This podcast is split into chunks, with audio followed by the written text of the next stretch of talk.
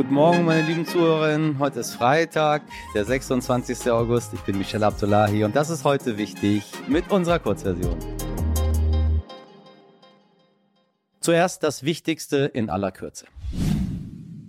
Eine unabhängige Kommission hat im Bistum Trier mehr als 500 Betroffene von sexuellem Missbrauch identifiziert und 195 Täter. Das geht aus dem ersten Zwischenbericht hervor, den die Kommission vorstellte. Die entdeckten Missbrauchsfälle stammen demnach aus den Jahren 1946 bis 2021. Einige Betroffene konnten nicht namentlich, sondern nur anonym identifiziert werden. Die Kommission warf den Verantwortlichen des Bistums vor, über Jahrzehnte sexuellen Missbrauch durch Priester vertuscht zu haben.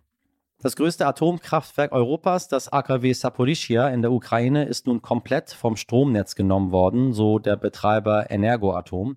Grund seien Brandschäden an Stromleitungen verursacht durch die Bombardierung. Es werde daran gearbeitet, zwei Reaktoren wieder an das Netz anzuschließen, das Sicherheitssystem des AKW funktioniere. Dies sei das erste Mal in der Geschichte der Anlage geschehen, so Energoatom. Im Gebiet um das Atomkraftwerk Saporischia sei es zwischenzeitlich zu einem massiven Stromausfall gekommen.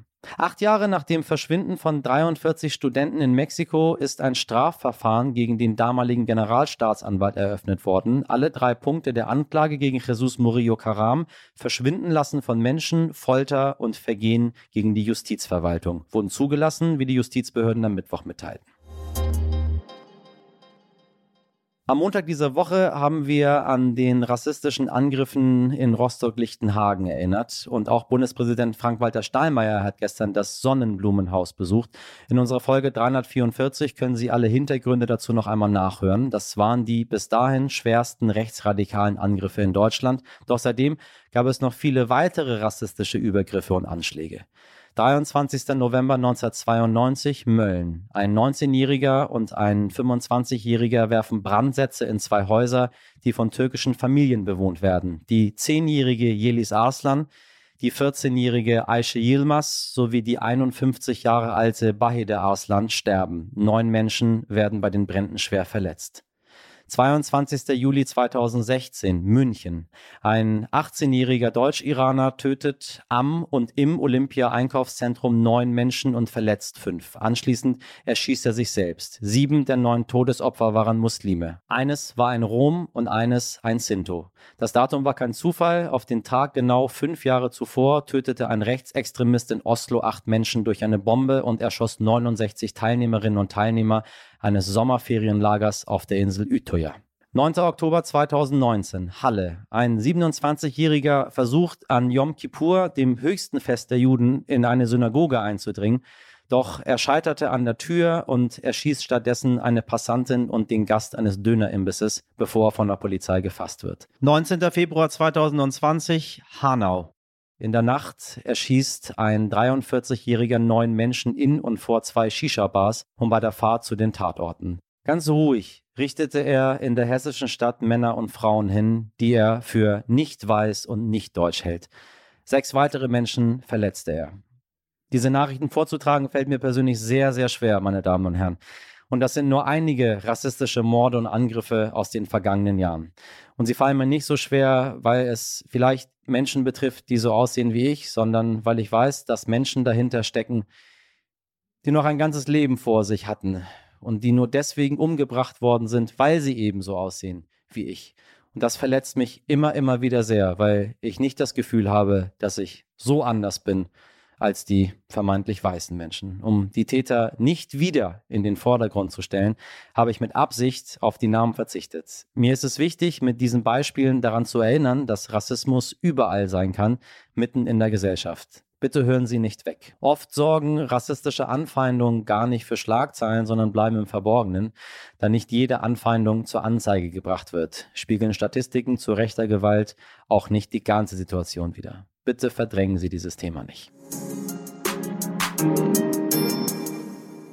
Wissen Sie, wie das Verhältnis von Männern und Frauen unter Gefängnisinsassen ist, liebe HörerInnen? Ganze 94 Prozent der Menschen in Gefängnissen sind männlich. Dieser Anteil ist extrem hoch und ein Teilaspekt, weshalb Autor Boris von Hesen das Buch Was Männer kosten, der hohe Preis des Patriarchats geschrieben hat. Denn diese 94 Prozent der Männer verursachen natürlich mehr Kosten als die übrigen 6 Prozent der Frauen. Doch das ist nicht die einzige offizielle Zahl. Neben der Kriminalität ist auch die Gesundheit ein Punkt, in dem Männer statistisch gesehen deutlich teurer für die Gesellschaft sind als Frauen, denn sie neigen dazu, härtere Drogen zu konsumieren und ernähren sich durchschnittlich schlechter. Das macht sie kränker und führt dementsprechend zu höheren Behandlungskosten. Es gibt viele, viele Punkte, die beweisen, dass Männer für die Gesellschaft teurer sind. Um herauszufinden, woher diese Werte stammen und wieso das alles auf das Patriarchat zurückzuführen ist, habe ich mit Boris von Hessen gesprochen. Hallo Boris, ich grüße dich. Hallo, ich grüße dich auch. Wie geht's dir heute? Äh, ich bin ähm, glücklich, aber erschöpft. Äh, das ist eine Frage, die ich, ähm, die ich eigentlich immer stelle. Also ganz vielen Menschen. Im Iran ist es eine völlig normale Frage. Man beginnt damit, man fragt auch noch mal vier weitere Male nach und dann äh, dümpelt das Gespräch so vor sich hin. Ähm, du hm. sagst, vielen Männern fällt es schwer, genau diese Frage, wie geht's dir denn heute, ähm, ehrlich zu beantworten. Tatsächlich? Ja, das ist tatsächlich so, ähm, dass ich auch genau diese Frage stelle, wenn das erste Mal Männer zu mir in die Beratung kommen und die meisten sagen, so wie wir es ja auch gelernt haben und wie wir sozialis sozialisiert gut. sind, dass es gut geht. Ja. Und dann hake ich nach, versuch das mal mit Gefühlen zu beschreiben. So, wie, wie geht's dir wirklich? Bist du traurig? Bist du äh, glücklich? Freust du dich? Ärgerst du dich? Und dann wird es spannend, wenn sie dann suchen und da versuchen, äh, das, das so ein bisschen zu präzisieren. Das heißt, die Frage, ich habe sie schon ziemlich mit dem Zustand beantwortet, den ich in den letzten Tagen so kurz vorm Urlaub häufig beantworte, weil das ist tatsächlich mein Gefühlszustand. Ich bin glücklich, aber erschöpft was ist im Smalltalk? Ich meine, jemand kommt rein, ich frage kurz, wie geht's, weil ich das so im Kopf drin habe. Eigentlich will ich gar nicht die Lebensgeschichte hören von der Person. Mache ich dann was falsch als Fragestellender? Meinst du jetzt in, einem, in welchem Kontext? Meinst du jetzt in einem Beratungsgespräch oder privat? Ähm, ja, sowohl als auch, würde ich sagen. Also, weil es, es ist für mich so eine, so eine, also die Frage sagt natürlich eine ganze Menge. Und sie suggeriert auch, dass man tatsächlich herausfinden möchte, wie es jemandem geht. Mhm. Aber äh, das haben wir ja nicht so gelernt. Und wenn mhm. man was nicht so richtig gelernt hat, äh, weiß man auch nicht so richtig, wie man damit umgehen soll.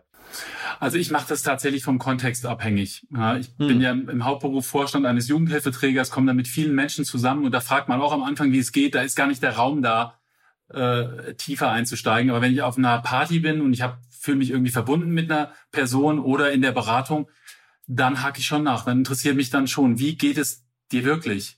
Ja, und äh, äh, da differenziere ich. Wenn wir mal einen Schritt weitergehen, du sagst, Männer kosten die Gesellschaft so 60, 63, äh, 63,5, um genau zu sein, Milliarden Euro mehr pro Jahr als Frauen.